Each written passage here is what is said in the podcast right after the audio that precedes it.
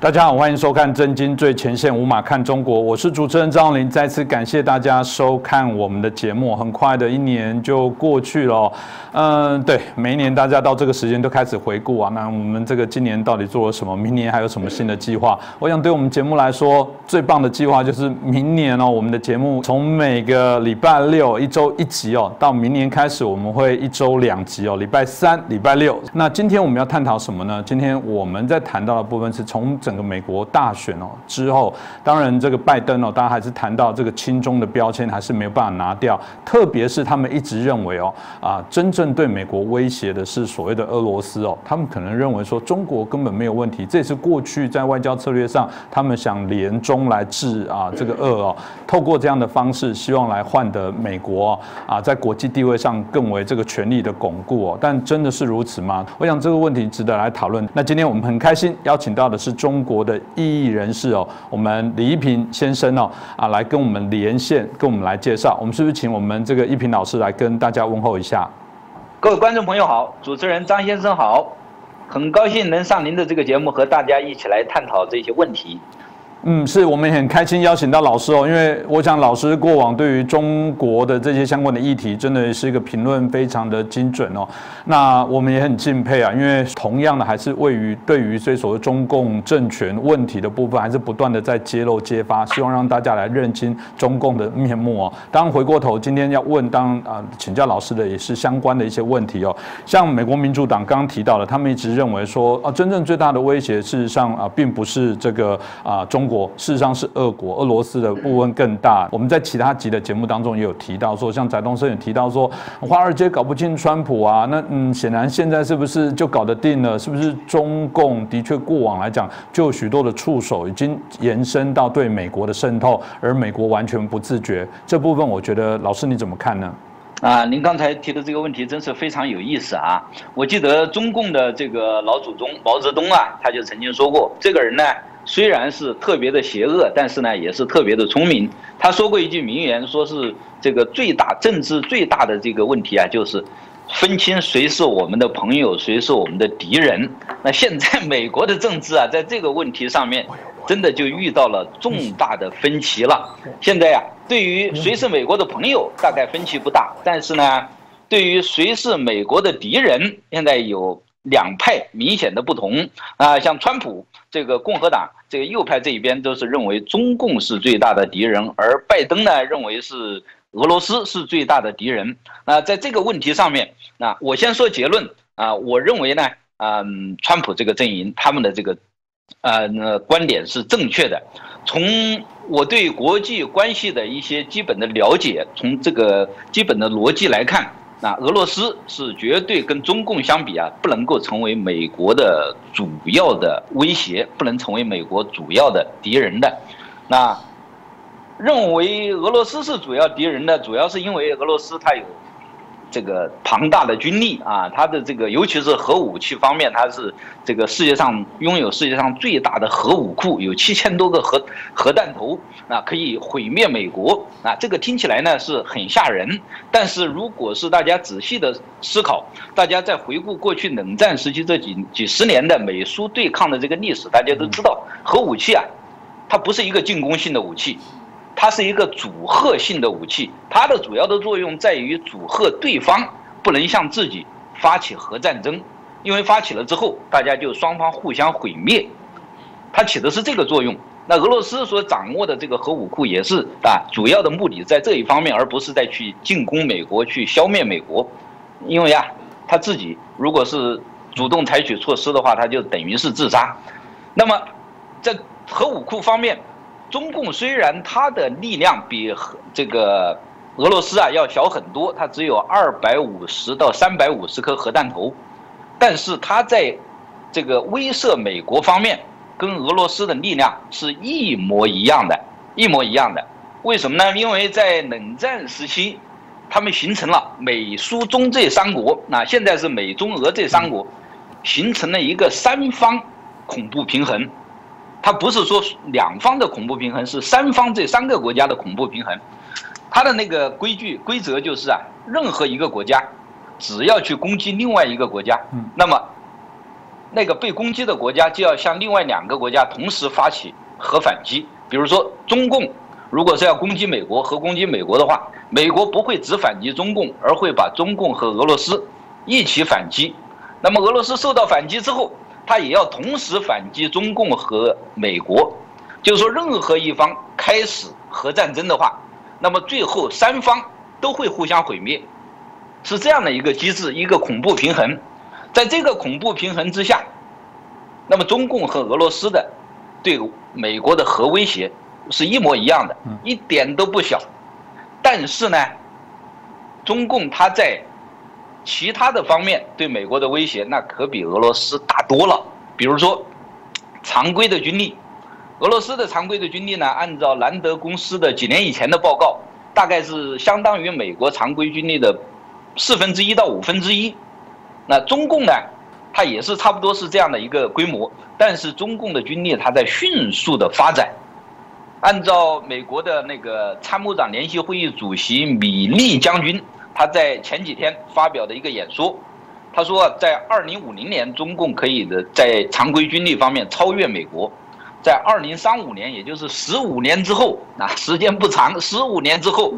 就可以在战场上跟美国抗衡了。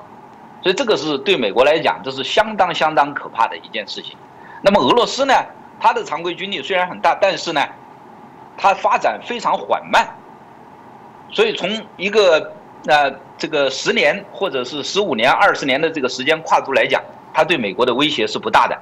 还有更可怕的是啊，中共它是试图运用它的经济体量，这个那庞大的经济规模啊，来对美国造成损害。呃，俄罗斯的这个经济规模只是相当于中国的一个广东省，所以它在这方面呢是无所作为的。中共呢，它发展了经济之后，它是不是来用来改这个改进老百姓的生活水准，主要是用来对外进行渗透和扩张，对来来主导这个国际中共的他们想要的国际秩序，而这个国际秩序现成的国际秩序呢？这个是美国国家的这个价值和美国国家利益所赖以维持的一个基础。那么，中共如果想损害这个国现在的国际秩序的话，直接就损害了美国的安全，损害了美国的利益了。所以说，从这几个方面来讲，中共当然是对美国威胁最大，也就是应当是美国的主要的敌人。所以，不知道拜登啊，他这个功课是怎么做的？那那我相信呢，他的这个结论不是他的整个团队呀，啊集体研究之后得出的一个结论。所以今后如果是他有机会上台的话，那么肯定会受到修正的啊。这一点我是觉得很可以保证，因为任何在国际关系方面呢啊有所有所涉猎的，不要说研究了，有所涉猎的有常识的人都不会得出拜登的这样的结论啊。他现在这个团队呢，刚刚组建，还没有完全，还没有完成，可能还没有探讨到这样的一些这个细致的深入的问题。啊，拜登上台之后，现如果是能上台的话，这个会引起很多朋友，尤其是台湾的朋友，还有中国大陆民主派的朋友，引起这些朋友的非常大的担心，就是担心他会不会这个走上亲中的绥靖的这种老路。那这个担心呢？可以理解，但是呢，我觉得，拜登，呃，在他上台之后亲中的这种可能性，这种可能性呢，实施亲中政策的可能性非常小。我不是说他不愿意，那愿不愿意这是他主观的个人的意愿，这个谁都不知道。但是呢，实施起来他要受到很多很多条件的制约。那第一个条件呢，就是美国是一个。这个高度分权的国家，在联邦层面，它有三权分立啊，然后呢，联邦和地方之间还有权力的分割，然后还有这个各种利益集团，还有各种这个媒体，还有这个各种公民社会啊，最后呢，还有民众，所有的这么多的这个权力分割，拜登他即使是进入了白宫，他也只是掌握美国众多权力。这个多元体系当中的一员，众多权力当中的一种。那么这个权力体系呢，它有一个特色，就是美国的这个国父之一啊，富兰克林，本杰明·富兰克林当成当初啊，在看到美国的宪法制定出来以后，他说的，他说，在这一套制度下，一个掌权者如果是想做好事的话，他有无限的可能性，因为做好事大家都支持他。如果他想做坏事的话，立即就会受到多方的制约，说做坏事的能力是非常有限的。这就是美国制度的它的一个优胜的地方，这也就是为什么美国在过去二百四十年当中，它能够不断的强大的其中的一个原因啊，历经了这么多次风险，它最后啊，大家看出来总是在大方向上总是做出一个正确的决策，这就是它的一个原因，不在乎啊选出来的这个人他到底是不是有足够的聪明，而是整个体制，他把很多聪明的人。把很多美国这个世界上最优秀的一些大佬都集中起来了，在为美国的利益、美国的价值在工作，所以在这一点上面他是受到制约的。第二点呢，他受到制约的呢，就是川普和现在的民主共和两党已经建立了一个美中关系的基本框架，就是一个对立关系的框架。这个框架，拜登啊是非常难以突破的。他是没有这种权威，他是没有这种啊能力去突破这个框架的。那么这个框架呢，比如说在经济贸易方面，贸易战已经开始了，第一阶段的贸这个谈判已经完成了。拜登如果能上台的话，马上面对的就是第二阶段的贸易谈判。他如果是在这个贸易谈判当中不能够比川普做得更好，那么无疑他是要受到各个方面的谴责的，他的权利是会受到各方面的。这种削弱的，那还有，就是像对台关系，这也是这个牵制中共的一个重要的一个层面。那么过去已经通过这个台北法案、台湾旅行法，还有这个刚刚通过的前两天刚刚通过的台湾保证法，通过这些法案已经奠定了这个基础了。拜登他只能往前走，不能往回退了。法律这个框架已经在这里了。还有关于中国人权方面的，像西藏设。关于西藏人权的法案、新疆人权的法案，还有这个香港啊自由与民主法案、香港人自由与选择法案，那么这么多的法律都已经规定了，而这些方面，台湾、新疆、西藏、香港，这都是中共的核心利益所在，而美国在这方面已经跟他锁定了，在这些核心利益方面必须得跟中共对抗，拜登能够挽回得了吗？挽回不了。那还有一个。啊，第三个原因就是，民主党内部，实际上反中啊、反共啊，也已经是民主党内部的一个主流的共识。像过去通过这些法案，几乎都是两党一致通过，都是民主党啊，啊一致通过，至少也是高票通过的，说明民主党主流它是反共的，它不会是亲共的。啊，尤其是民主党的这个重要的人物党鞭，呃，佩洛西。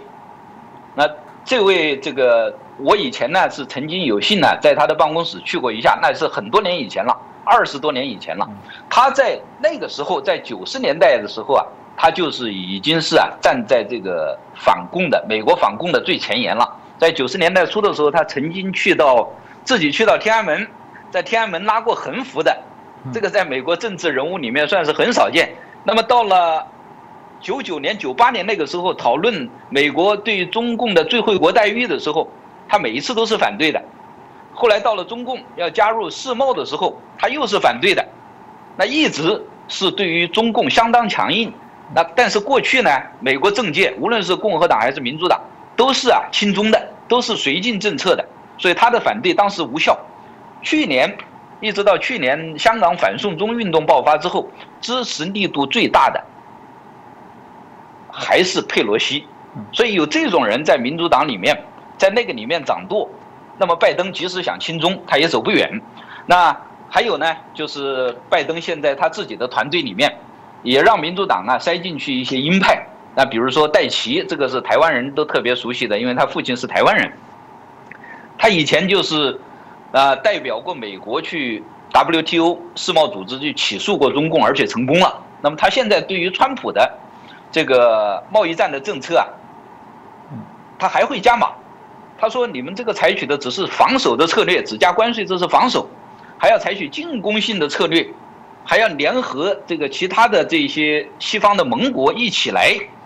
那如果是他把这一套这个方案使出来，那么对于中共在经济贸易上面的打击肯定会更大。所以总体来讲呢，我觉得大家不要对川普啊，不不要对这个拜登啊太过担心。当然，现在最好的结果就是川普能够啊继续连任，啊继续连任了之后啊，大家都熟悉他的套路。那这个中国有一句话叫做啊，广东话里面有一句叫做“做生不如做熟”，就是说你这个啊还是熟客啊，大家知道你的这个门路啊，大家这个做起来合作起来比较愉快。中国的民主人士还有台湾人，大家都是抱着这种心态来对待川普。那而拜登呢？就是一个大家比较比较怀疑的啊这样的一个生人，但是呢，我们的这个希望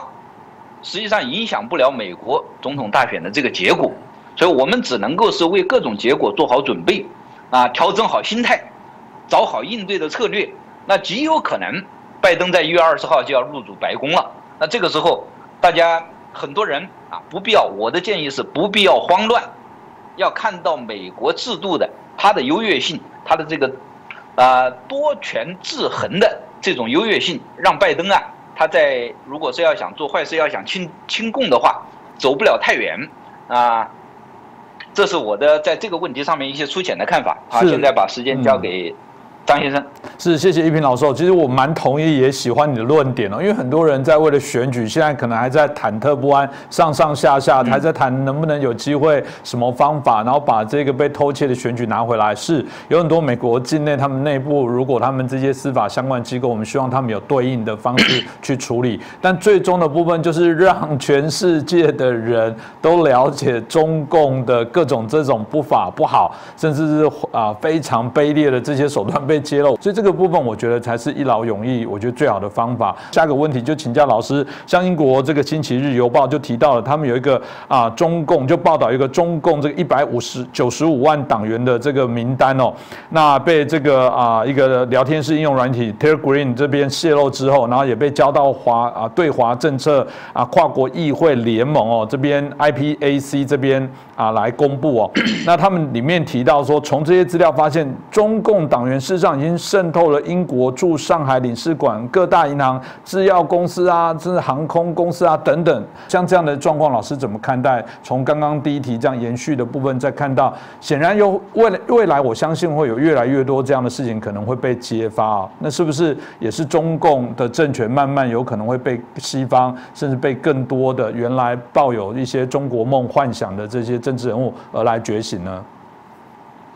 啊，我当时看到这个信息的时候啊，我都觉得这个有一点点，有一点点呢不可理解，因为西方人的这个反应呢，啊，对我来讲还有点难以理解，因为我们跟中共啊是这个对中共是有长时间的了解，我不需要看到这个一百九十五万的党员的名单，我肯定知道，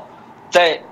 我知道肯定在所有的。这个驻华的这些机构、外国机构里面，无论是政治的、这个外交的、军事、商业的啊、学术的各方面机构里面啊，包括台商的这些企业里面，一定是有中共的人，一定是有中共的党支部在里面运作的。而这些党员，他们在这个有机会的时候，一定会窃取这些他们服务机构的这些秘密的。这是中国的中共的他们的法律的要求，就是说每一个人。不仅仅是党员了，每一个人都要有义务。当这个国家的情报机构啊向你这个指派任务的时候，你要有义务去完成。这个国家这个政权就是这么可怕。嗯，所以任何在中国境内的这些机构啊，大家都不要掉以轻心，一定要看紧好自己的门户啊，尤其是那些台商啊，大家可能嗯。因为相对的，因为两岸关系现在的这个状况啊，台湾的这个台商啊，在大陆受到的保护，相对的要比其他的国家要少一些。这个时候啊，这一批人是是最这个容易受到中共的这个操控的。所以我的给这些台湾台商朋友的建议就是，赶快撤出来，不要为了那一点利润呐，把自己的老本都赔进去，把自己的身家性命都赔进去。中共这个经济体系啊，啊，大家应当是可以看得出来，它是维持不了太长的时间了啊。这个问题我们等一会儿再讲啊，维持不了太长时间了。那么在这个时候及时的退出的，那就会这个能够啊保证自己最大化的保障自己的自己的利益。虽然表面上看起来好像有一点损害，但是实际上是实际上啊是对自己的利益这个及时的出逃、及时的撤离是有利的。现在已经有很多台商撤离了啊！我在二零一八年一八年年底的时候啊，曾经做过一期节目啊，呃，这个录过一支影片。那后来得到了很多台湾朋友帮忙传播啊，点击量达到了一百多万，主要就是讲这个问题，要希望台商啊赶紧撤离。那么现在呢，实际上也已经成了台湾的一个政府的政策了啊，这个是这个，嗯，非常非常感觉到这个令人很高兴的，因为台湾人现在已经觉醒了，对于中共的这个认识已经觉醒了。那么这个一百五十万的。党员名单呢？这个事件里面啊，有几个很有趣的地方。有趣的地方呢，第一个呢，就是 是这个 IPAC，就是跨国呃对华政策议员联盟，是这个组织啊，各国的这些议员是他们发送给发送给四家媒体机构。而他们所得到这个名单的时间呢，应当是在今年七月份的时候。那么现在这四家机构啊才发布，那有一些人就说这个是不是这四家机构啊故意的把它隐瞒了，或者是啊这四家媒体啊这个跨国议员联盟啊故意把它隐瞒了？那我的分析啊是不是？是因为啊这一场事件实际上是西方国家和中共之间的。第一个是一个情报战，第二个是一个宣传战。首先是一个情报战，那么这些议员，他们拿到在七月份的时候拿到这份名单之后，大家可以想见，他们首先第一个反应不是交给媒体，他们是会交给各自所在国家的啊，或者是五眼联盟的这个情报机构、反间谍机构，然后让他们去分析，因为这个信息量实在是太大了，普通的媒体根本分析不了，个人更是无能为力。只有那些国家层级的情报机构才能够分析，等到他们分析好了，然后该抓的人抓了，该约谈的约谈了，警告的警告了，然后啊该开除的开除了，那把这些事情都做完了，情报站的这一部分做完了之后，他才会把这个材料啊决定到底是交给谁，然后由哪一些媒体来公布，才会进入第二个阶段，就是宣传战的阶段。那么这个宣传战的阶段呢，他这次采取的一个方式也是挺有意思。他不是啊交给美国的媒体，而是交给啊澳大利亚、英国、还有比利时、还有瑞典，就是澳洲和欧洲的四家媒体，由他们来首先发布。当然，美国的媒体可能今后也会也会转载。那为什么会有这样的一个举措呢？从宣传战的角度就比较容易理解了。因为啊，现在美国反共实际上是已经是一个全民共识了，百分之七十的人都是讨厌共产党的，都是认为中共啊是美国的，是在损害美国利益的。但是呢，欧洲、澳洲还有很多人呢，在这个问题上面是糊涂的，老百姓、政客他们是糊涂的，所以在那一些地方需要展开对于中共的这个宣传战，要让老百姓呢清醒起来。美国倒是不需要。同样，台湾也不需要，台湾绝大多数人现在也已经清醒了。所以说啊，他把这个宣传战开始的时候，从欧洲和澳洲开始，然后再扩及到其他的国家，所以这个是非常有意思的一个案例。啊，并不是说这些议员呐，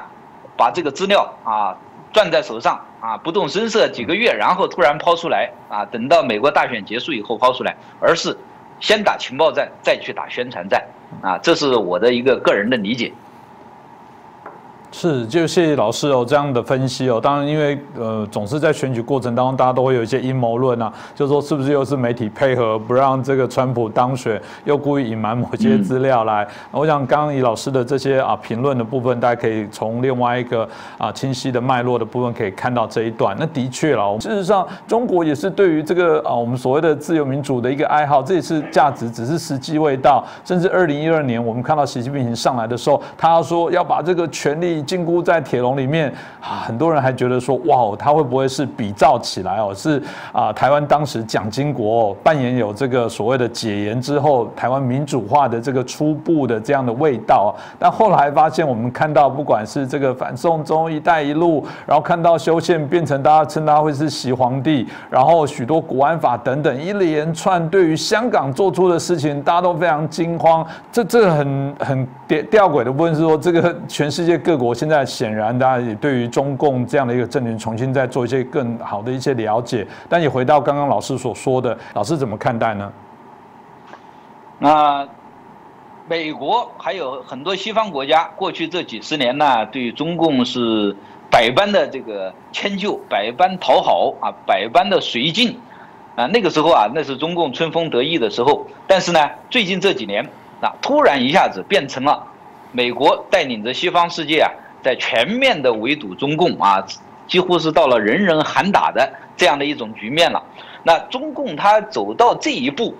这个就是说明呢，他遇到了在国际上遇到了重大的危机了。那为什么会走到这一步呢？这不是一个偶然的现象，在我看起来呢，这是他制度发展的那一个必然。当然呢，其中也有一些习近平的这个个人的因素啊。习近平对于中共啊走到这一步是个人呢有很大的功劳啊，这个功劳是要打个引号的啊。他，我们先来讲一讲啊，这个他在制度上面的这个因素。当年，啊，四十年以前呢，邓小平他确立的那个制度叫做改革开放的这一套体系，它有一个基本的内容啊，第一个是在经济上面，从计划经济转化为计划主导下的市场经济，那么这个就把中国人的这个生产能力啊就给释放了出来了。那么第二个呢，它就是这个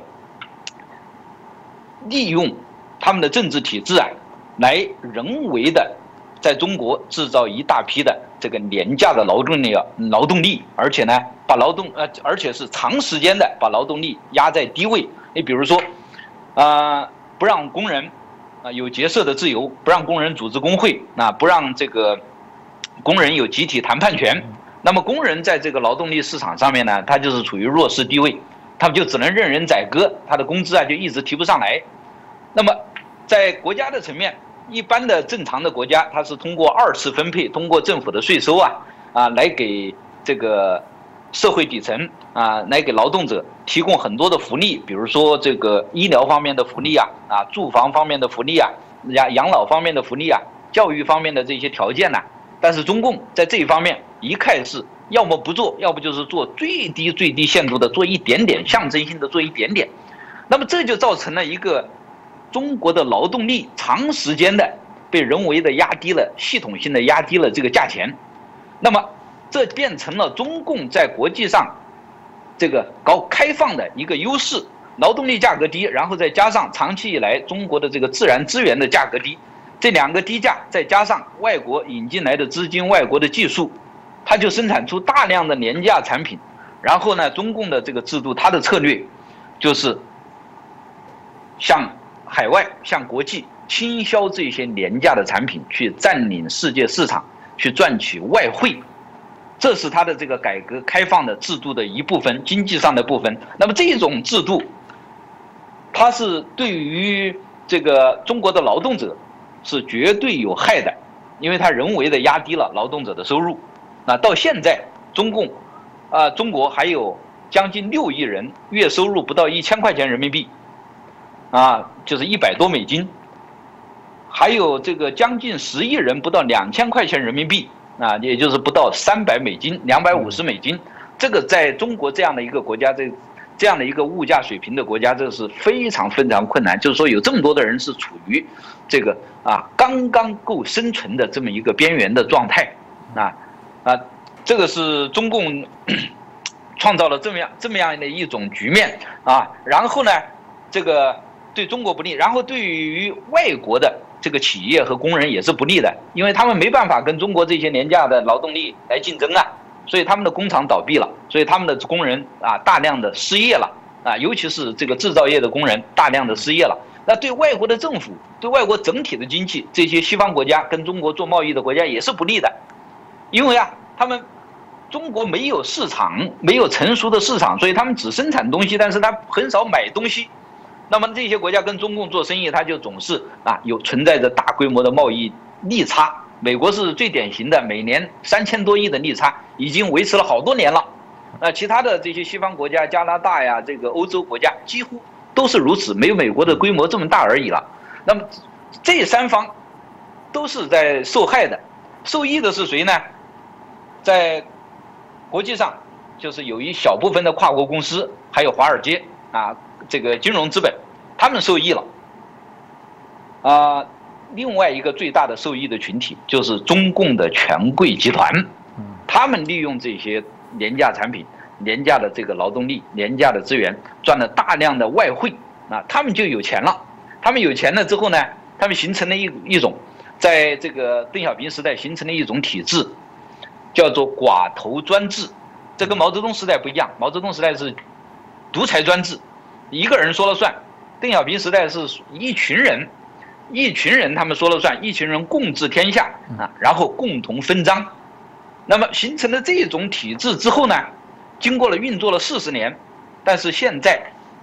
他已经走到了这次这个体制已经走到尽头了啊。第一个，他在国内遇到了瓶颈，像国内。有大量的农村的这些劳动人口啊，进入城市，成为这个所谓的民工之后啊，他们成了城市人口的一部分，虽然不被承认啊，还有大量的社会底层的劳动力，过去都是生很多小孩的，嗯，但是呢，到了城市之后，生活压力增大了之后，你即使是中共不搞计划生育，他都不愿意生那么多小孩子了，嗯，啊，所以说人口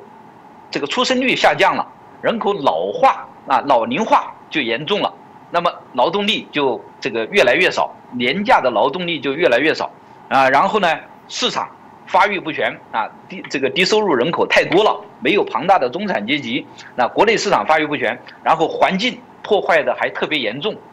啊，去过大陆的朋友，啊，这个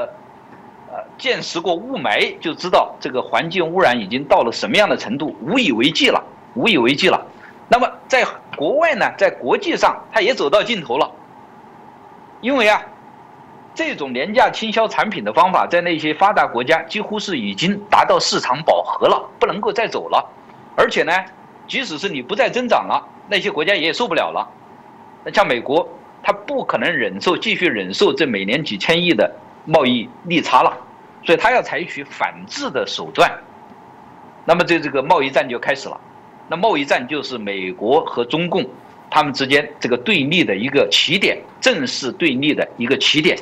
那么这个对立一开始，最后就扯出了其他各个方面的对立了啊，这个科技战的对立，这个啊信息战的这个对立，还有这个甚至是外交的军事上面的对立，就全部就接接踵而至。那这个就是说，这套体制已经从国内、从国际这两方面，它都已经走到头了。走到头了，必须得改。那么向哪一个方向改呢？向哪一个方向改呢？这个在中共体制内啊，就有不同的，就有不同的看法。呃，我记得呢，在习近平上台之前的二零一二年，他的这个左膀右臂啊，得力助手王岐山呢，就曾经向中共体制内的人呢推荐一本书，叫做《旧制度与大革命》，讲法国大革命的。这个历史的这个分析的这样的政治著作里面呢，有一个观点，就是说啊，革命并不是在呀这个专制统治最严酷的时候发生的，像在法国的路易十四、路易十五时代，啊没有发生革命。他说革命反而是在统治者准备改良的时候发生的。路易十六准备改良就发生革命了。嗯，所以他给中共的这个一个警一个讯号就是，那个时候大家都意识到了。中共的统治阶层意识到了，体制已经完蛋了，已经走不通了，已经不能够继续了，必须得改。但是呢，向哪一个方向改？那王岐山他所给的这个路子啊，就是比较啊邪门的一个路子。那理论上说是有两条路啊，一条呢就是像台湾一样的，我们叫暂且就叫它台湾之路。就是向民主宪政的方向改。那首先就是把劳动者的待遇提高，啊，让他们可以组建工会啊，可以去集体谈判呐，啊，可以这个在劳动力市场上有自己的议价权。然后国家再提供这个各种福利，比如说像医疗方面的保障，像这个向台湾学习啊，这个做台湾这样的医疗体系，在住房方面啊，像新加坡一样啊，搞一个这个全国性的这种主屋的这种体系啊，让所有的穷人都有自己的住的地方啊，在教育方面啊，像这个西方国家学习啊，或者是向这个东南亚国家学习都不错啊。这个在养老的方面啊，也能做到一些保障。这样子呢，中产阶级很快按照中国人的这种勤劳的程度啊，很快就会培养出一个庞大的中产阶级。中产阶级起来了，大家有钱消费了，那么国内的市场也就发育起来了，也就不需要依靠像现在这样这样依靠国外的市场，然后引起国际的制裁了。那么等到中产阶级庞大了，然后再。他们就要提出人权的要求啊，提出政治上的要求啊，那么到时候就跟这个蒋经国当年一样，意识到没有永远的执政党，我们现在呀，就借着这个东风，我们就现在把这个政权呢啊，把它慢慢的改变这个性质，那么那个一步走出来，民主宪政就上道了，那么共产党就转化为转化为多党制当中的宪政体系当中的一个政党。那这是一条非常好的路，这也是过去大家期待习近平去走的，也是过去几十年以来美国西方国家一直在一直在盼望、一直在假设中共会走的这一条路，但是中共没走。那习近平他走的选择的一条路呢，是比较是比较邪恶的一条路，他就是走回头路，他想把中国重新拉回这个独裁专制。从威权专制、寡头专制拉回到独裁集权专制这种体制当中，拉回到朝鲜模式。所以说他上台之后，那首先他就要在体制内搞所谓的反腐运动，实际上是选择性的打击这个政敌，啊，消灭政敌。然后呢，等到政敌他觉得控制住了，他就搞修宪，搞终身制。啊，现在还没有还没有完全完成啊。然后呢，对待民间的这些反抗的势力，实行残酷的镇压的策略。比如说在新疆、在西藏啊，搞的这些集中营的政策，还有在这个香港啊实行的这个国安法，还有在大陆，实际上在大陆镇压的规模是最大的，也是非常非常残酷的。它只不过是没有，因为啊分散到各地，没有引起这个国际社会的关注而已。对于大陆这个维权运动，啊，现在是采取的是这个扼杀在摇篮之中、萌芽之中的这种政策。对于大陆的那些维就是维权律师这个群体啊，那是非常残酷，各种这个酷刑无所不用其极。那现在还有一些这个非常勇敢的、非常优秀的维权律师被关押啊，不知所踪啊。这个像呃著名的维权律师高志胜先生。啊，现在就是完全是处于失踪的状态啊，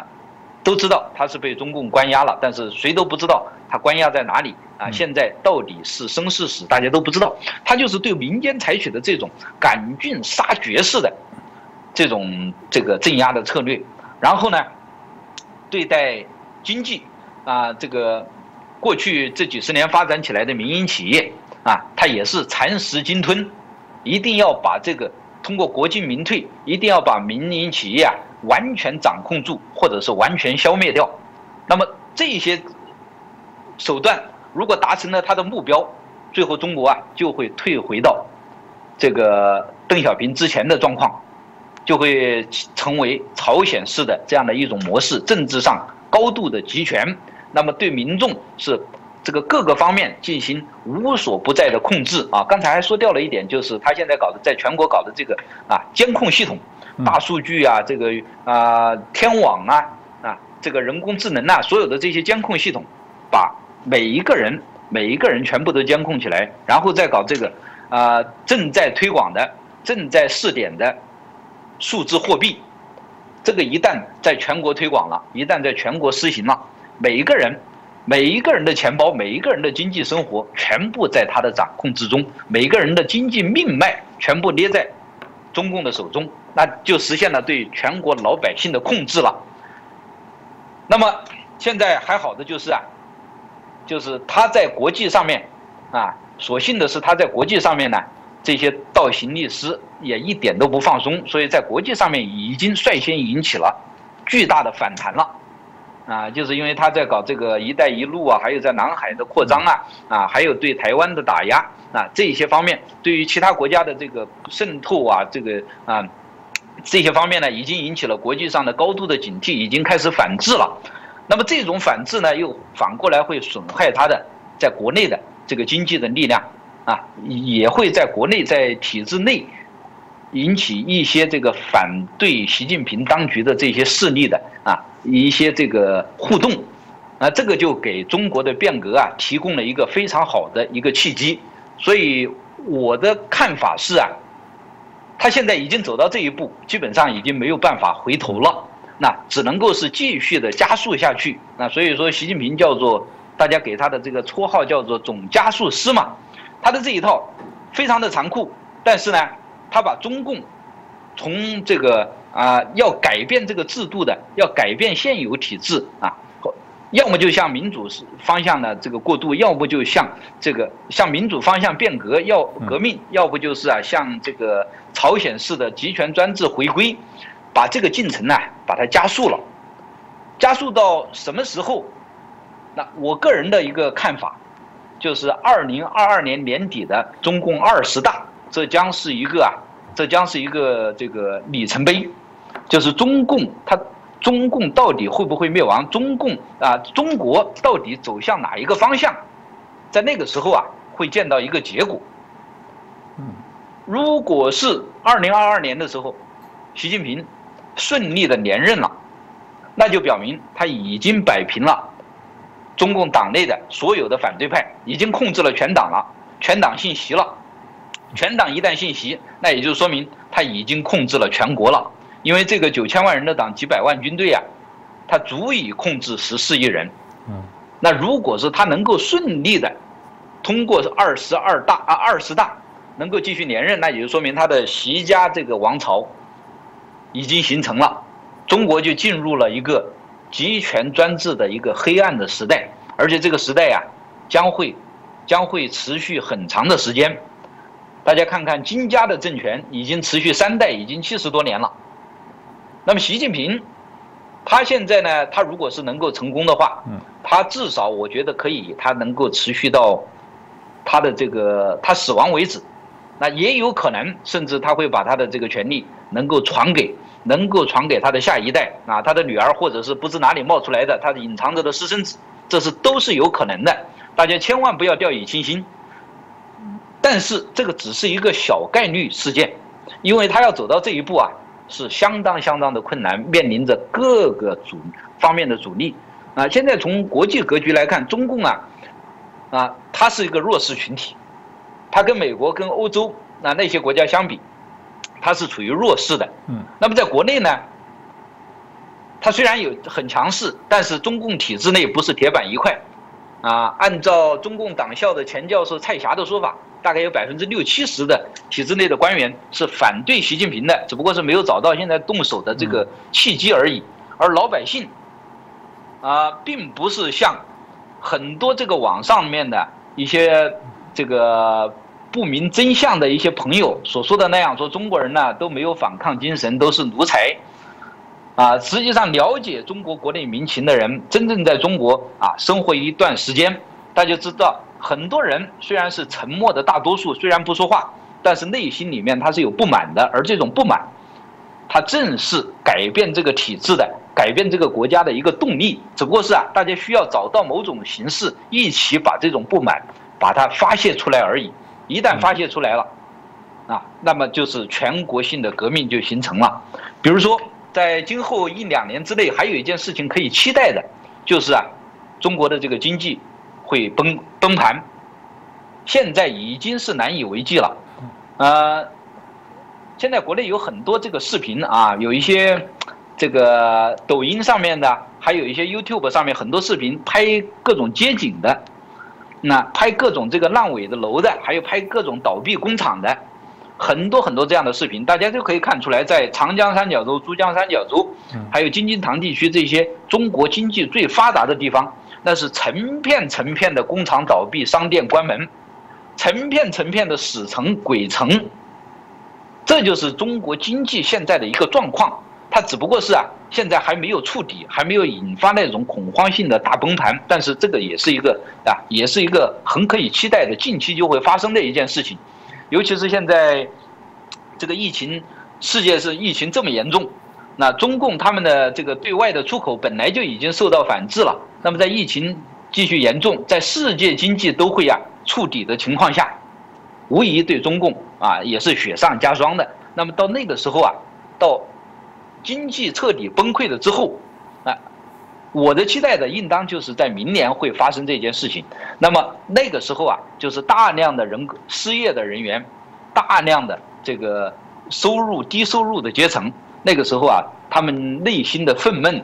就不能够在这个保持他们的就就不能够再再再让他们呢安静的生活了，那就会走上街头。那么大规模的民变，一旦起来，就会导致政变和兵变，那么颜色革命就发生了。习近平当局就不可能再维持他的统治了。中共在习近平倒台之后，也就会顺势瓦解。这是我对未来的、对未来的这两年的局势的一个粗浅的看法。是，谢谢我们这个李老师很精准的这个分析哦。那我想这个清晰的这些内容可以让大家做一个参考。那，的确，呃，我们还是谈到了，就是说解决中国威胁最好的方法还是让它民主化。没有别的方法。有人会说换了习近平会不会更好？很多评论者说不会更好，因为他的体制，中共政权的体制，它本身上就有非常大的一些问题了。但呃，我们当然也不期待，也不是唱衰哦。很多人说啊，你们这个见不得中国好，不，我们就是想要中国更好。但有没有更好的一些方式啊？那我想我们持续都还是会邀请老师或其他的评论者，好好针对这议题，我们可以再更啊深入来做一些了解。那当然老师所说的二零二二。是一个非常关键的时候，我们这个期待了，期待中国开始真的有机会做一个更好、更和平，然后更顺遂的一个转变哦。再次感谢老师啊，接受我们的访问。好，谢谢张先生啊。我想呢，借这个机会，能不能再多说两句？没问题。跟台湾的跟台湾的朋友啊，多说两句。是好。那我就发现呢，谈到中国问题的时候啊。无论是台湾还是美国还是西方其他的国家的这些人士啊，包括那些国际这个啊问题的专家，那都有一个啊很奇怪的假设，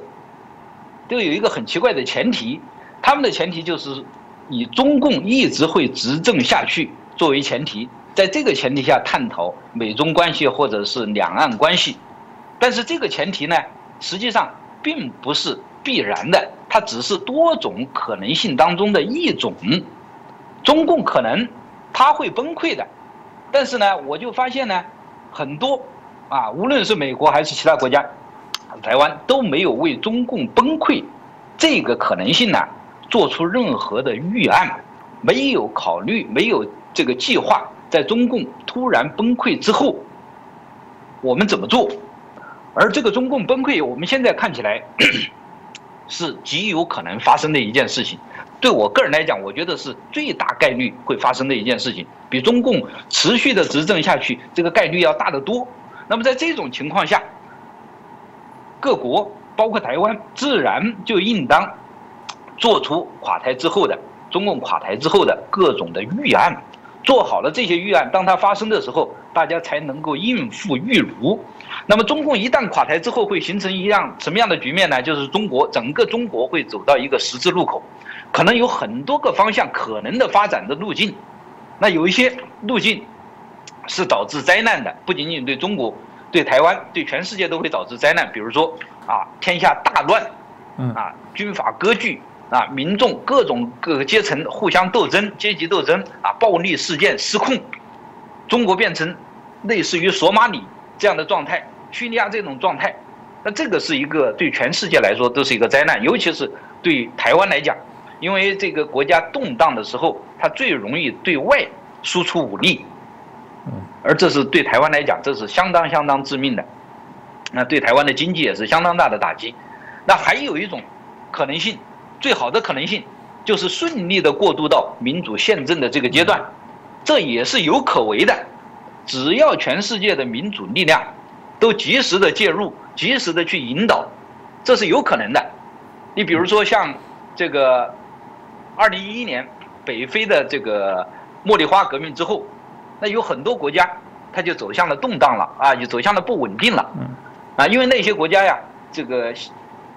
民主势力没有及时的介入，因为各种各样的原因没有及时的介入。但是有一个国家像突尼斯，它的这个转型呢就相当相当的顺利，现在已经成为稳定的宪政民主国家了。那这就是啊外界的这个力量介入之后，它起到的作用。那么中国将来如果没有外界的介入，那说实在我是非常的担心，因为中国人在这个专制体制之下生活了几千年，形成了一些文化，形成民族心理啊，并不是说能够啊。这个很顺利的就能够过渡到民主制度之下、宪政之下的，那么所以说需要需要外界的这种力量的引导，而外界确实有这种力量，台湾有这种力量，台湾跟美国、跟日本、跟欧洲联合起来，那更有这种力量。那我就是希望台湾呢能够，台湾的这个政界、学界，那台湾的智库能够在这一方面呢，能够及早的做出一些方案，能够将来为。中国民主起到引导的作用，也是啊，有这个符合台湾的利益、符合台湾的价值的。好，谢谢各位，谢谢主持人。谢谢谢谢，我们再次谢谢我们中国的异议人士，我们李一平老师哦，来帮我们啊补充做的这些分析哦。当然，我们希望大家从更多的面向来做一些探讨。哎，再次感谢大家的收看。